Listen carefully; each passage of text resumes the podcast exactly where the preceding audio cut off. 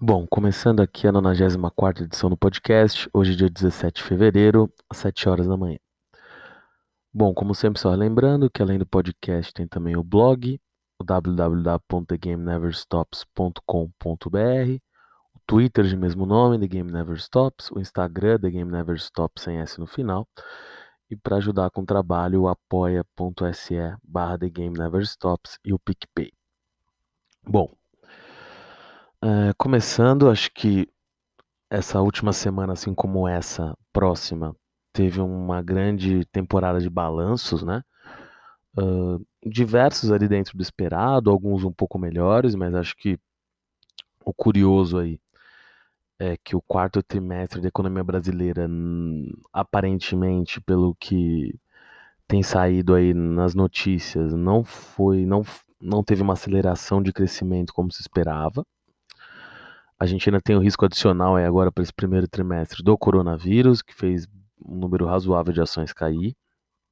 Acho que o momento atual ainda é de entendimento do que isso está refletindo na economia chinesa, né? Acho que o número de mortes ali está aumentando, uh, embora seja difícil ainda fazer algum tipo de correlação até onde isso pode chegar e quanto isso desacelerou de fato a economia chinesa. O que a gente teve de notícia uh, ao menos nos últimos dias, foi que na última terça-feira o governo chinês ali teria uh, ordenado, né, ou enfim, uh, instituído que as fábricas voltassem a funcionar, que a gente, pelo menos pelo nível de notícias que se chega aqui, a gente não tem noção de qual seria o percentual disso, de fato, sobre o total da indústria chinesa, mas parece que atividade lá volta a atividade industrial no caso, né, as indústrias voltam a funcionar, o que não só deve aumentar ao menos um pouco a compra de diversos uh, produtos que o Brasil vende para a China, especial minério de ferro e petróleo, mas ainda é um pouco difícil de, de se estimar e, claro, também evita ali, o desabastecimento de diversas indústrias brasileiras que usam ali insumos chineses, mas ainda não é possível auferir quanto de fato essa indústria voltou e como isso vai se dar nos próximos dias. O que é fato, que está até hoje nos jornais, é que algumas refinarias privadas chinesas que haviam parado de comprar cargas de petróleo voltaram a se movimentar na última semana, e isso tende a ser positivo uh, para a indústria como um todo, né, o preço do petróleo caiu muito. Acho que alguns até estimam que talvez a demanda ainda nem tenha realmente voltado na China, mas diante ao preço do petróleo que despencou desde o começo do ano, talvez essas refinarias estejam apenas se antecipando para conseguir comprar petróleo de forma barata nesse momento de pressão sobre os preços. Começando aqui pelo Brasil, então, acredito que o próximo mercado de petróleo brasileiro está numa situação um pouquinho singular, que a gente está tendo a greve dos petroleiros. Uh, a greve parece ter atingido cerca de 20% do total de funcionários da Petrobras.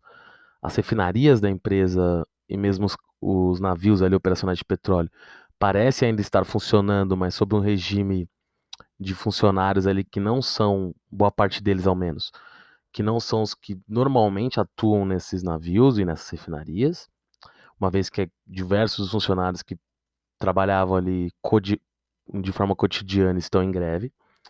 Isso, ironicamente, pode levar para uma situação até um pouco surreal, já que a gente, digamos, está com os preços do petróleo em níveis mais baixos nesse momento, porque o consumo da China caiu muito, né? E a OPEP não chegou a um acordo para fazer cortes adicionais.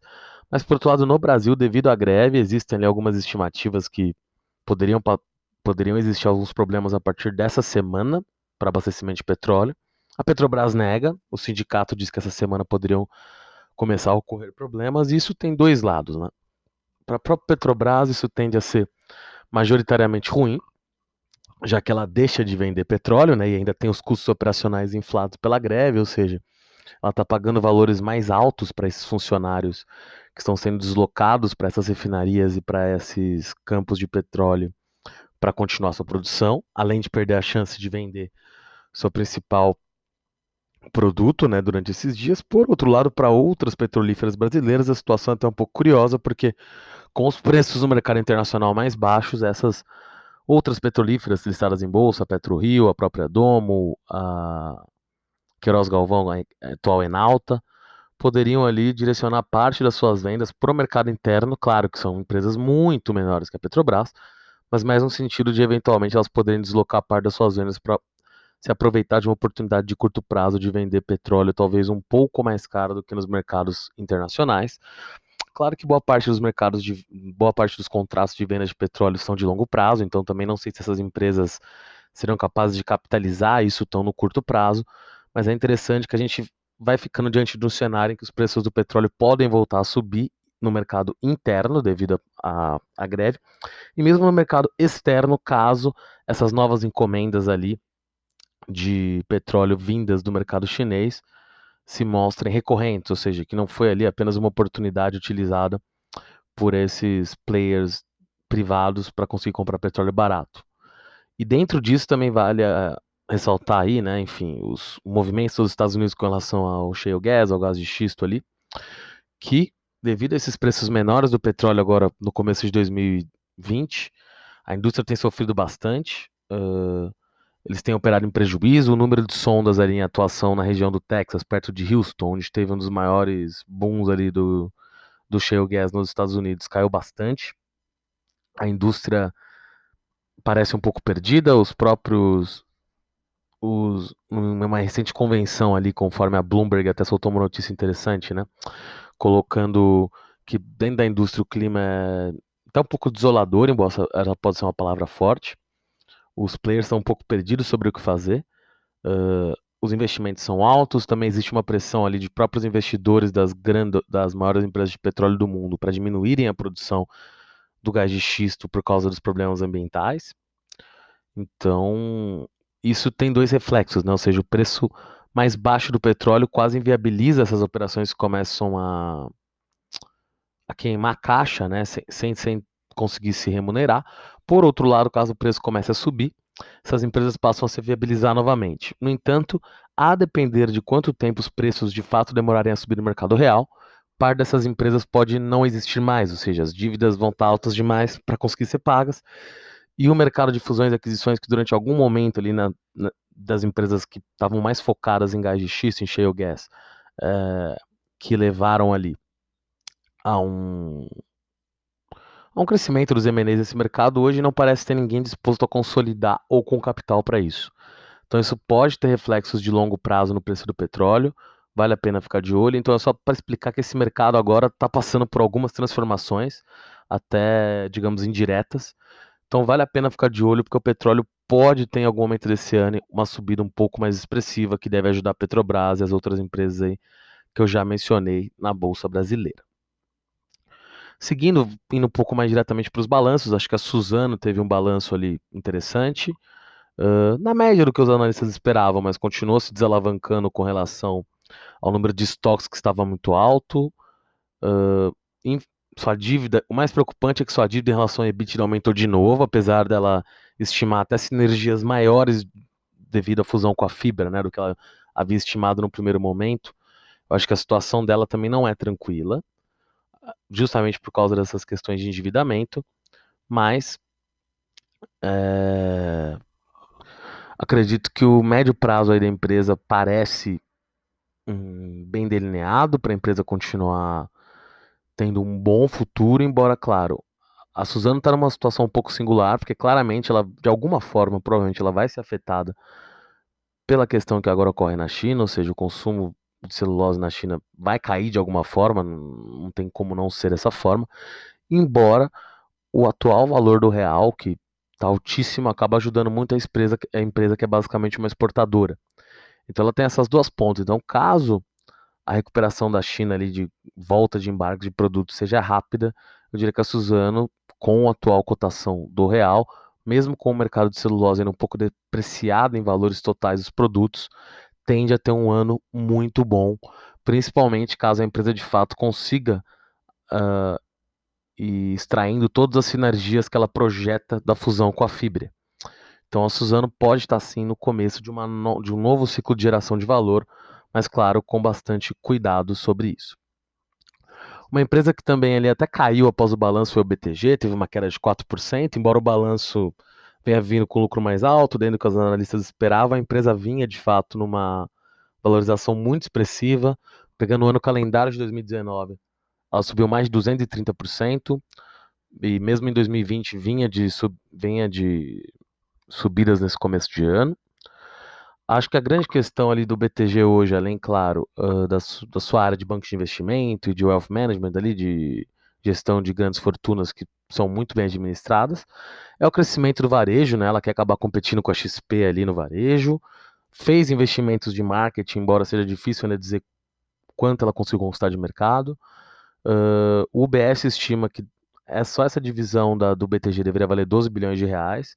Acho que o BTG em algum momento vai acabar listando esse braço separadamente em bolsa, mas acho que ele ainda procura algum movimento um pouco mais agressivo para isso. Uma das possibilidades seria uma compra de participação e tá um pouco difícil saber se a Fozan, que é a dona da Guide, que vai falar participação de compra na Guide, uh, desculpa, compra de uma participação na Guide, no caso, que é uma corretora que hoje é da Fozan, né? Um grupo chinês, Fozun, Fozan, um grupo chinês, é, que já foi dito que queria vender o controle, depois queria um sócio ali para ajudar no crescimento, mas que não fosse majoritário, queria continuar majoritário. Então tem que ver se o BTG de fato está tão empenhado assim em tentar comprar participação de aumento de participação através da Fozan, da Guide no caso. E o curioso é que, de fato, a gente vê aí né, um mercado de corretoras em que algumas podem até abrir capital mais agressivo. Né? A gente tem a Invest ali investindo em conteúdo uh, através da contratação ali do, de alguns uh, garotos propaganda que trabalhavam na Globo, né? o Doni Denucci, o Samidana. A gente tem a, a Sua América também comprou a hora a uma participação na Orama ali para também participar desse mercado. A gente tem a Modal Mais arriscando ali talvez uma listagem em bolsa. Então a gente vê um, a XP continua líder quase em conteste do mercado. O Bradesco relançando a Ágora, ou seja, isso também deve ser um movimento bastante firme do Bradesco que precisa retomar mercado nesse sentido. Então, na esteira aí do, da queda dos juros e do aumento da exposição do brasileiro na bolsa, que até provavelmente responde por boa parte da valorização das empresas no último ano. Uh, todo mundo volta os olhos para isso, então a XP, que é incumbente ali indiretamente, o Itaú, uh, que tem uma participação relevante na empresa, são os dois que vão ser mais atacados, entre aspas. Vamos ver quem sai vencedor disso. Acho que o BTG teve sempre uma postura agressiva, uma postura interessante, uh, o que não quer dizer também que ele vai ter ganhos absurdos, mas quem vem de uma base menor tem mais possibilidades de crescer, ao menos no curto prazo, né? E acho que o BTG vem aí para essa briga. A Ágora também com o Bradesco, eu entendo que deve ser bem agressiva. Além desses players que eu vou chamar de periféricos, mas que são até maiores hoje nesse mercado, como a Isinvest, como a Modal Mais, como a Orama, como outras corretoras, que também não vão ceder é, espaço de forma fácil. Então, espero uma consolidação no mercado de corretoras. O BTG pode começar esse processo. Acredito que o Bradesco também faça algum movimento caso a Ágora não cresça organicamente rápido. Então, vale a pena ficar de olho, até porque mais algumas empresas devem ser listadas. E acho o panorama para o BTG, apesar de todas as ressalvas aqui sobre a dificuldade de crescimento nesse mercado, interessante. Embora o BTG tenha uma questão particular, que acho que é bem complexa, que é o potencial envolvimento em mais delações do banco, né? O banco despencou ali quando teve aqueles problemas que resultaram inclusive na prisão domiciliar do André Esteves. Agora se diz que o Ike Batista, em sua delação, poderia entregar executivos do Itaú, do BTG e do BS. A ver né, se estudo se concretiza, mas o BTG continuou com um risco político, digamos assim, alto, e esse é o maior risco do banco, já que basta ver quanto ele passou a valer depois do, das denúncias anteriores, né, de problemas do banco e não é a primeira vez que denúncias desse tipo aparecem. Teve, a, inclusive, a prisão domiciliar onde a Esteves depois alterada. Teve ali também o boato de uma divisão do BTG que seria mais ligada a propinas ou coisas do gênero. Então, como os boatos sobre algum problema nesse sentido são recorrentes, vale a pena ficar de olho, porque o banco pode sim sofrer caso isso aconteça. Um outro banco também soltou os resultados aí nos últimos dias da última semana e também teve uma, teve uma queda altíssima foi o BMG. Depois de soltar seu balanço, o banco caiu 17% em bolsa, com um volume altíssimo. Os problemas, mais uma vez, ligados ali um pouco a provisões. Dessa vez, embora as provisões não recorrentes tenham sido mais pesadas sobre o balanço, o valor das provisões correntes continuou alto. Teve um aumento das despesas administrativas, o banco diminuiu ali sua, um pouco o seu guindas de crescimento para 2020. Isso fez ali a queda. Por outro lado, indo para o resultado uh, operacional na prática, né? Porque no contábil a empresa vai ter prejuízo. No operacional ela teve um baita lucro, embora também motivado por uma questão não recorrente ali de ganho de impostos. Uh, o índice de Basileia do banco melhorou bastante, o que permite ele emprestar mais. E, e querendo ou não, a grande preocupação que eram as provisões, uh, as não recorrentes foram muito altas, isso assusta, por isso que pode até levantar alguma dúvida quanto à questão que o banco anda, anda da forma que o banco anda contabilizando suas suas provisões. Por outro lado, as recorrentes continuaram em linha com o terceiro trimestre, quando o banco já tinha caído para essa preocupação, mas as recorrentes não aumentaram, o que pode ser um sinal ali, de estabilização nessa linha do balanço, enquanto o banco sim uh, vai tentando criar outras formas de ganhar crescimento. Não custa lembrar que o BMG é o maior banco de crédito consignado com alguma vantagem, ou seja, o crescimento da economia do país deveria levar o BMG junto pela questão do consignado. Então o banco tem, vai ter, também anda investindo ali na sua questão de participação digital, que na verdade tem duas dezenas de bancos fazendo, né? Então não é muito fácil imaginar que o banco vai sair o grande vencedor dessa estratégia, mas pode sim lucrar um pouco com isso. E eu acho a queda exagerada, embora vendo ali a maneira que esse balanço tem sido visto, acho que o banco pode cair ainda mais, né? Não diria compre amanhã BTG, mas parece ser uma possibilidade que pode se abrir caso o banco venha ter quedas adicionais nos próximos dias.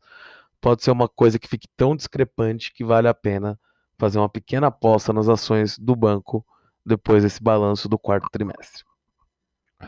Outra empresa que também soltou o balanço foi o Banco Inter, que mostrou, além de ter tido um lucro que sempre é bom para um banco, querendo ou não, meio que no começo de suas operações, né? uh, e por ser um banco completamente digital, uh, aumentou seu número de correntistas no final de 2018 de 1,4 milhões para 4 milhões esse ano. É um número bastante alto, embora, claro, comparando ali com o Nubank, por exemplo, que seria o maior concorrente somente entre bancos digitais, que já tem mais de 20 milhões, parece pouco, mas é um crescimento constante. Acho que o Inter vem de uma queda ali se você pegar o topo dele na bolsa, porque de fato tinha subido demais nem diria que o valor atual é exatamente justo ou injusto, mas acho que se o banco continuar crescendo de forma orgânica, como foi esse último ano, uh, ainda mais com o apoio que recebeu do SoftBank, o potencial super app que vai lançar agregando Uber, talvez Rappi uh, e outras uh, plataformas ali com as quais o SoftBank também tem participação societária. Me parece sim que o banco tem potencial, inclusive eu diria que o Banco Inter, até mais do que o Nubank, talvez seja o grande banco candidato a ser comprado por alguns dos grandes bancos caso continue crescendo. Então vale sim ficar de olho no Inter para médio prazo. E lembrando que, continuando aqui nos bancos rapidamente, o BB também soltou um excelente resultado no começo dessa semana. Indo na esteira ali do que já tinha acontecido com o Bradesco e Itaú, ou seja, mesmo com a queda dos juros, os bancos continuam ganhando muito dinheiro no Brasil, aliás, até aumentando seu lucro, embora tenha que ser dito que esse pode ser o atual momento de inflexão dos bancos, ou seja, a competição maior dos bancos digitais vai fazer suas receitas começarem a cair, e esse foi um dos últimos trimestres de bonança antes disso acontecer, mas não estou aqui nem dizendo que é isso que está acontecendo, é só uma reflexão, porque de fato alguns serviços que os bancos sempre cobraram parece que estão fadados a sair, a serem riscados do mapa, né? Acho que algumas coisas que os bancos cobram, eles não vão conseguir cobrar daqui para frente. A principal notícia que saiu hoje, tá agora falando um pouquinho dela, foi a compra do o Carrefour comprando ali cerca de 30 lojas da Macro. O interessante é que desde o começo se falava que o Carrefour tinha atual uh, interesse nas lojas da Macro no município de São Paulo, ou no estado de São Paulo, que são as mais lucrativas, que são as maiores, né? E acabou que justamente as lojas de São Paulo ficaram de fora. Uh, o valor desembolsado pelo Carrefour foi de 2 bilhões, a maior compra do do Carrefour em muitos anos no Brasil, investimento realmente muito expressivo. É, e solidifica ali né, o, a aposta do Carrefour, na verdade, no, no, modelo de atacarejo, que é o modelo que o seu principal rival, o GPA, também vem aumentando sua participação através de abertura de novas lojas da rede Açaí, que é o concorrente ali em nome do Pão de Açúcar. Acho que a aquisição agressiva aumenta ali também o, o espectro de alcance nacional da, da do, do, do, Atacadão, né, que é a rede ali de atacarejo do Carrefour, que já corresponde ali por mais de metade do seu EBITDA e do seu lucro, e, talvez engano, até de dois terços do seu lucro, pelo que saiu no último balanço. Uh, as lojas são, tem, dessas 30 lojas, 8 são no Rio, 7 no Nordeste, o que também aumenta ali, como eu falei, o, o escopo geográfico. A aquisição tem que passar pelo CAD, que não é tão simples, embora pareça que as lojas de São Paulo ficaram de fora justamente por isso, embora depois tenha tido até algum comentário da Macro que de fato não pretende negociar nenhuma loja de São Paulo, porque São Paulo é lucrativo e vale a pena manter, mas vale a pena ficar de olho nas movimentações, porque as notícias são um pouco discrepantes com relação a isso. Então pode ser sim que as lojas de São Paulo sejam vendidas para um player menor, que não seria nem GPA, nem o não foi o Carrefour e também não será o GPA por preocupações com o CAD. Isso pode acontecer. E parece que a rede macro ainda tem 14 lojas fora de São Paulo, né? Que provavelmente seriam, poderiam ser negociadas, pelo menos de acordo com o Estadão, outros jornais não trouxeram a notícia dessa forma. E o principal candidato acaba sendo de fato o GPA, né? Também para aumentar a sua rede açaí. Lembrando que o GPA acabou de entrar no novo mercado da B3. É, vem, tem, tem um, uma competição ali ferrenha com, com, o, com o Carrefour, embora especificamente com relação ao atacarejo, o Carrefour seja bem na frente, e a atual aquisição aumentou em 50% a potencial receita do Carrefour nesse segmento, né? Já que essas lojas vão virar da bandeira Atacadão, ou seja, hoje o, o Atacadão fatura 30 bi, com as aquisições iria para 15 bi, um 50% de crescimento. E de, foi dada ali uma estimativa por parte dos, do presidente do Carrefour, né, de um potencial aumento de 60% de venda nessas lojas adquiridas. Parece um pouco ambicioso, mas quem sabe. E vai, além do, do valor da aquisição, que quase 2 bi não é um valor baixo, você acredita que as lojas do macro, apesar de bem localizadas, estariam um pouco antigas, né? Então, provavelmente vão, vão ser gastos também alguns milhões para se refazer um pouquinho mais dessas lojas, não só mudar a bandeira, mas também uma revitalização dessas lojas que estão um pouco antigas. É uma tacada agressiva do Carrefour, fecha também uma potencial alvo de aquisição que o Açaí também provavelmente tentaria buscar. Agora é ver se essas outras 14 lojas aí que não são em São Paulo, se o açaí poderia vir atrás, ou até mesmo se o açaí não poderia fazer algum movimento agressivo, mesmo com o risco do CAD até podendo reprovar a operação, não tentaria comprar as lojas da Macro em São Paulo, que seria a resposta ao atual movimento do Carrefour. É... Na próxima semana, essa semana no caso, né, a partir de hoje, vamos ter também diversos balanços uh, que vão ser divulgados. Acho que talvez um dos mais esperados é o da Vale, outro da Magazine Luiza, e acho que aí vale uma reflexão sobre lojas americanas e B2W também, mas que também soltam no dia seguinte a Magazine. Magazine solta na quarta, né? E os outros dois americanos B2W na quinta. Mas acho que pode demonstrar, visto alguns balanços que já saíram, uma desaceleração no quarto trimestre. E a Magazine que vende crescimentos estonteantes, né? Ação estando barata ou não, a empresa de fato veio sempre entregando lucros maiores não acho que vai ter ido mal, mas acho que tem o risco de algum momento isso bater no teto e eu não sei se isso é agora, tá? E eu tô falando isso sem nenhuma base empírica para dizer se isso aconteceu ou não, mas acho que tem o risco desse trimestre não ser tão espetacular quanto foram alguns anteriores do Magazine. Por fim, um breve comentário sobre a matéria de hoje no jornal, falando ali sobre o reavivamento né, de uma empresa que é, vai ser responsável pela compra das corvetas ali, que a Petrobras, faz, a Petrobras não, perdão, que a Embraer faz parte do consórcio vendedor das corvetas. Essa empresa provavelmente vai realizar outros investimentos na área militar além da compra das corvetas. E a Embraer me parece muito bem posicionada para aproveitar esse momento. A Embraer caiu ali depois do, do MPF propor ali uma ação contra a decisão do CAD que aprovou a operação, embora me pareça difícil que o MPF consiga reverter a decisão do CAD. Acho que o plenário do CAD tende apenas a, a manter a decisão da área técnica ali pela aprovação da operação sem restrições.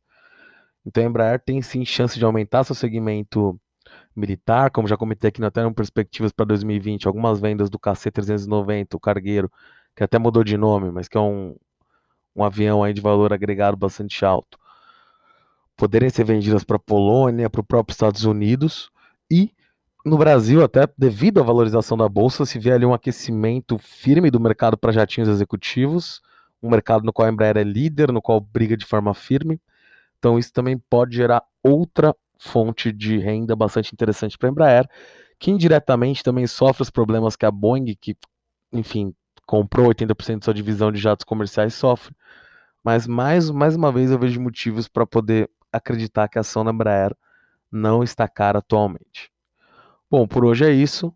Conforme for sair nos balanços, eu vejo se tem espaço para uma outra edição essa semana. E se tiver, vou voltar aí com vocês na quarta ou na quinta-feira. Valeu, até a próxima edição.